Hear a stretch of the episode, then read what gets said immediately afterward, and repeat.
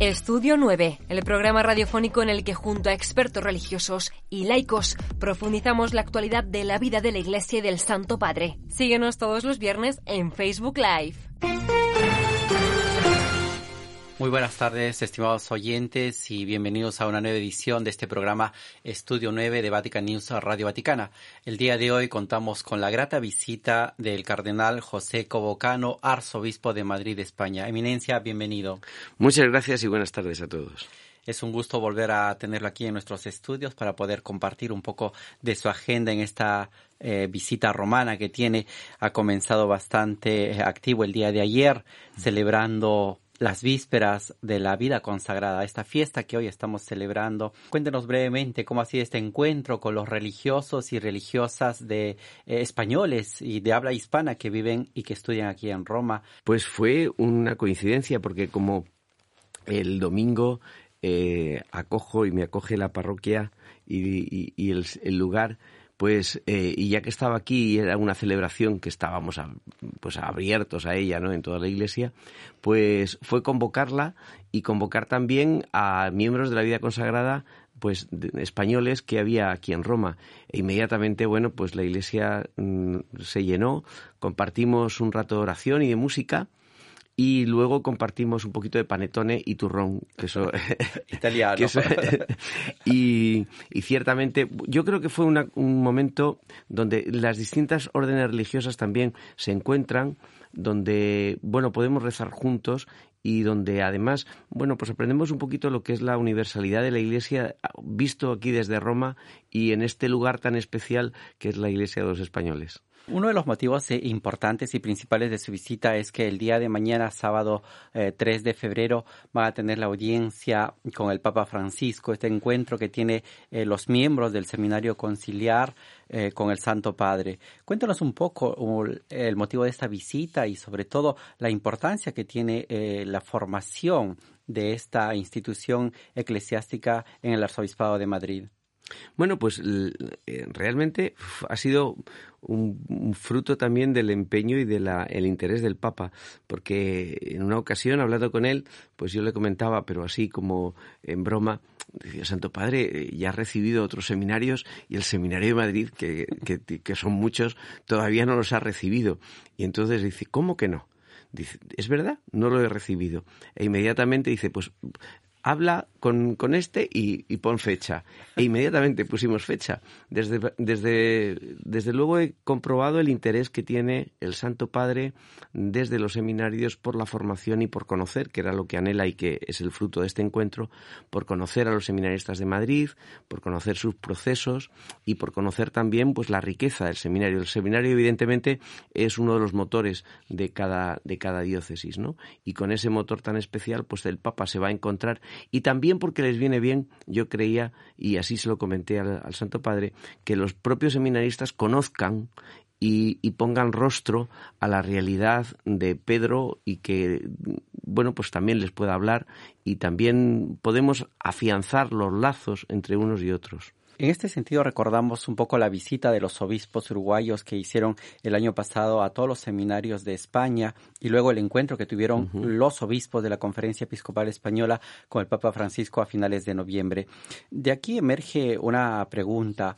Eh, el Papa decía, ¿Cómo podemos hacer para que el día de hoy los jóvenes respondan al llamado del Señor, respondan a ese llamado vocacional?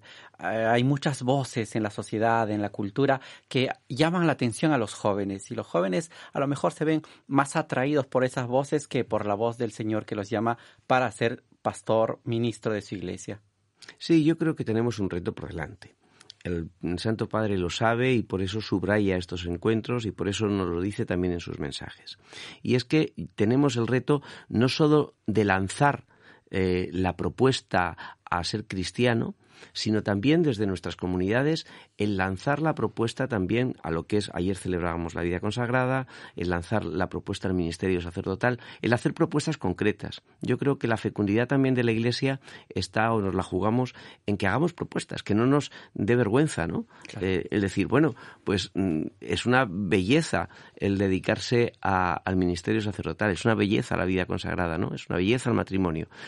Parece que lo del matrimonio está más evidente porque es lo que más se propone y se nos olvida a veces esta propuesta. ¿no? Yo creo que está en la propuesta y no, no una propuesta teórica, sino que nuestras comunidades, nuestras parroquias lo planteen dentro del abanico, es decir, dentro de, de, los chavales, dentro del futuro, pues mira, tenemos distintas llamadas que el Señor puede hacer. ¿Cuál es la tuya? ¿no? Y proponerlo con, con ánimo y con fecundidad. Yo creo que ese es el reto que tenemos y es el empeño que tiene el Santo Padre, indudablemente. Claro que sí.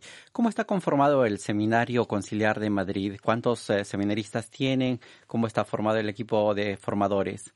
Pues tenemos, eh, está con todas las etapas que la nueva ratio eh, bueno, ya, ya, se venían estableciendo desde hace tiempo, pero ahora mismo están 83 seminaristas, son los que, los que conviven en el seminario con un equipo de, de nueve formadores, están con, con, el rector, también con un nuevo equipo que hemos incorporado estos días de asesores a, los formadores y al rector, un equipo plural de sacerdotes, de laicos y de gente de la vida consagrada, que también se han incorporado estos días, como digo, a la marcha de la vida del seminario. Estructurados en etapas distintos, eh, desde el propedéutico hasta el final, la última etapa de pastoral, y aprendiendo, yo creo, a discernir durante este tiempo. Y con el gran reto que tenemos, que es que la gente conozca el seminario, y que se vaya implicando en la vida pastoral concreta de la diócesis con más intensidad. Siguiendo con este tema de la, de la formación y del sacerdocio, el Dicasterio para el Clero está organizando la próxima semana un congreso internacional para la formación permanente de los sacerdotes. En este sentido, desde el Arzobispado de Madrid, ¿cómo están afrontando los desafíos que propone el mundo de hoy a la formación de los sacerdotes, a la formación permanente, al acompañamiento de los sacerdotes, sobre todo mayores que ya son ancianos o que tienen algunas enfermedades. Desde luego, ese es el gran desafío que tenemos, porque lo que no podemos entender es que cuando se termina el seminario se termina la formación. Es decir, prácticamente cuando se termina el seminario es cuando empieza la formación porque es la formación en todos los sentidos, no simplemente la intelectual, sino la formación en la comunión de la Iglesia, la formación en la sinodalidad, la formación en el caminar diariamente, ¿no? Yo creo que, bueno, pues tenemos espacios concretos en la diócesis de Madrid, tenemos la preocupación básica, ¿no? Es decir, yo creo ahora mismo también tenemos una pequeña comisión que está empezando a trabajar a desarrollar nuevas pistas, pero sí tenemos eh, mensualmente encuentros en cada una de las vicarías también para ir escuchándonos y escuchar, que es el, sistema de la formación, ¿no? Y luego también en los eh, potenciamos mucho la vida de los arciprestazgos, para que el sacerdote vaya entendiendo y vaya aprendiendo también con otros compañeros, con otros sacerdotes, pues esa mirada tan pastoral y tan presbiteral que es la que la vida nos da y la vida ministerial nos da, que eso es parte de la formación, el ejercicio de esa caridad pastoral desde ahí, ¿no? Y luego sí, yo creo que vamos a intentar acompañarles en distintos proyectos que ya tenemos en marcha, pues también para que ningún sacerdote se vea solo, para que los mayores, que nos preocupan tanto eh, desde los que tenemos una gran residencia en, en, Madrid, pues para que los mayores también puedan, bueno, ofrecer, no simplemente quedarse en una residencia, sino ofrecer esa etapa fundamental de su ministerio, ¿no? que es el rezar también para otros y estar ofreciendo su vida de otra manera a la que están los más activos, ¿no? La soledad es una de las, digamos, experiencias que vive el sacerdote, sobre todo el sacerdote diocesano, ¿no? Porque muchos creen, la gente, el común de la piensa que el sacerdote diocesano es, vive solo y que no hay una comunidad como en el caso de los religiosos que los acompaña. Y yo creo que la soledad hay, hay como tres pilares que nos ayudan a afrontarla. La primera es eh, aprender en oración a vivir la pobreza. La pobreza es apoyarse en el Señor y, y, y valorar eh, esa, eh, esa, es la esencia del celibato, ¿no? O sea, el apoyarse en Dios y el, apoyarse en Él, también con nuestras pobrezas, ¿no? Pero la segunda es apoyarse en la comunidad cristiana. Nosotros no, no vivimos alejados, ¿no? Sino que nuestra forma de ser curas es estar en medio de un pueblo y en medio de un barrio o en una parroquia. Y yo creo que también los curas tenemos que dejarnos ayudar y acompañar. Acompañar por otros laicos y por familias y por la gente con la que estamos y confiar en ellos. No parece que parece como que somos profesionales que estamos acudiendo a otros que no tienen por qué enterarse de nuestras cosas, ¿no? Yo creo que la vida comunitaria, el camino más sinodal también nos, nos ayuda a mirarnos a los ojos y a decir esto me duele igual que a ti te duele esto, ¿no? Y en tercer lugar, yo creo que también hay que saber dejarse acompañar por el resto de los sacerdotes por los que elegimos nosotros como amigos o como acompañantes espirituales, pero también por los diversos que tenemos al lado. Los sacerdotes diocesanos estamos en arciprestazgos, estamos eh, trabajando con otros. Y yo creo que ahí también aprender a mirarse y a dejarse ayudar. Yo creo que tanto pedir ayuda como dejarse ayudar es uno de los retos que tenemos y que entra parte, eh, en parte de este acompañamiento, ¿no? sin olvidar, como digo, a los laicos y sin olvidar lo que es la oración y ese pozo del celibato que es en el que nos alimentamos también. Un paso más en su agenda en este tiempo de visita a Roma. El día domingo 4 de febrero va a realizar la toma de posesión del título de Santa María de Montserrat de los españoles aquí eh, en Roma.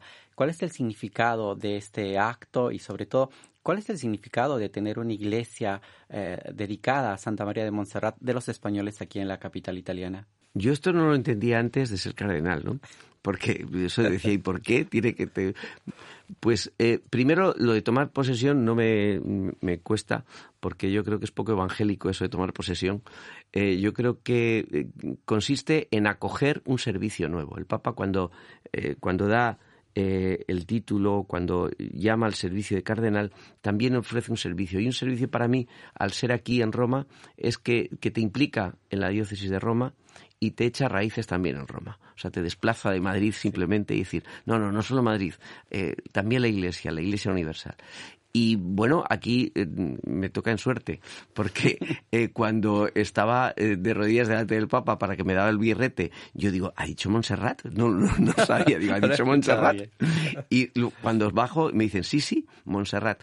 Me hace muchísima ilusión. Primero porque es la iglesia de los españoles aquí en Roma, después porque, porque es Montserrat, con todo lo que significa y también porque me da la capacidad y la posibilidad de echar raíces también y de hacer un servicio también aquí en Roma, ¿no? De vincularme, pues si ayer era con la vida consagrada de los españoles, pues ya, la vida consagrada de los españoles. Montserrat puede ser una buena puerta y quiere ser una buena puerta para los españoles que pasan, ¿no? Tiene una historia preciosa que fue un, lugar de acogida a los peregrinos, ¿no? Y a los más pobres también que venían a Roma. Pues yo creo que Montserrat recoge también eh, o puede ir recogiendo también esa vocación de ser la iglesia abierta a los españoles que vienen a, a Roma y que tienen la posibilidad también del encuentro con el Papa y con la iglesia de aquí. Estamos a puertas de iniciar la cuaresma. Este 14 de febrero iniciamos con el miércoles de ceniza y queríamos concluir nuestra, eh, nuestro diálogo, nuestra entrevista con un mensaje que nos dejara un mensaje para poder vivir intensamente este tiempo de cuaresma. El día de ayer fue presentado el mensaje del Papa para la cuaresma. ¿Cuál es su invitación? Yo creo que en este tiempo nuevo y en estos tiempos complicados, la cuaresma se nos ofrece como una oportunidad preciosa para descubrir dónde están las cosas esenciales que con los instrumentos que nos da la cuaresma seamos capaces de simplificar las cosas. Simplificar. Y en un mundo de guerras, en un mundo de discriminaciones, en un mundo donde el inmigrante todavía no tiene sitio, el aprender a desbrozar las cosas que no nos llevan a ningún sitio. Y aprender a descubrir con la palabra de Dios, con la vivencia de los sacramentos, con el horizonte de la Pascua, aprender a vivir dónde están las cosas fundamentales. Y yo creo que esa es una llamada principal para estos días, ¿no? Y es la llamada también que, que contiene el mensaje del Papa. Encontrar lo fundamental y descubrir las cosas que realmente merecen la pena. Y necesitamos tiempos. Para esto la cuaresma es un tiempo y también mm, todo el mundo dice que no tiene tiempo, ¿no? Y con eso ya no tenemos tiempo.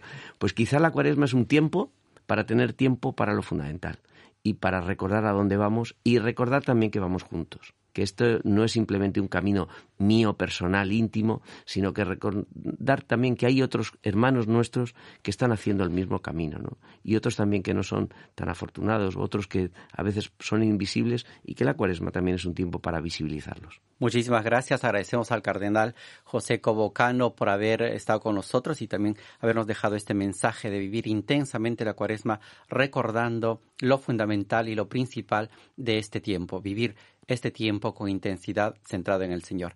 Y también los invitamos a seguir en sintonía de Vatican News Radio Vaticana, acompañando al Papa Francisco este domingo cuando dirigirá la oración mariana del Ángelus desde el Palacio Apostólico y por supuesto participar en la toma de posesión de Monseñor José, de Su Excelencia José Cobocano en la iglesia de Montserrat de los Españoles aquí en Roma. Que tengan todos ustedes un buen fin de semana. Muchas gracias.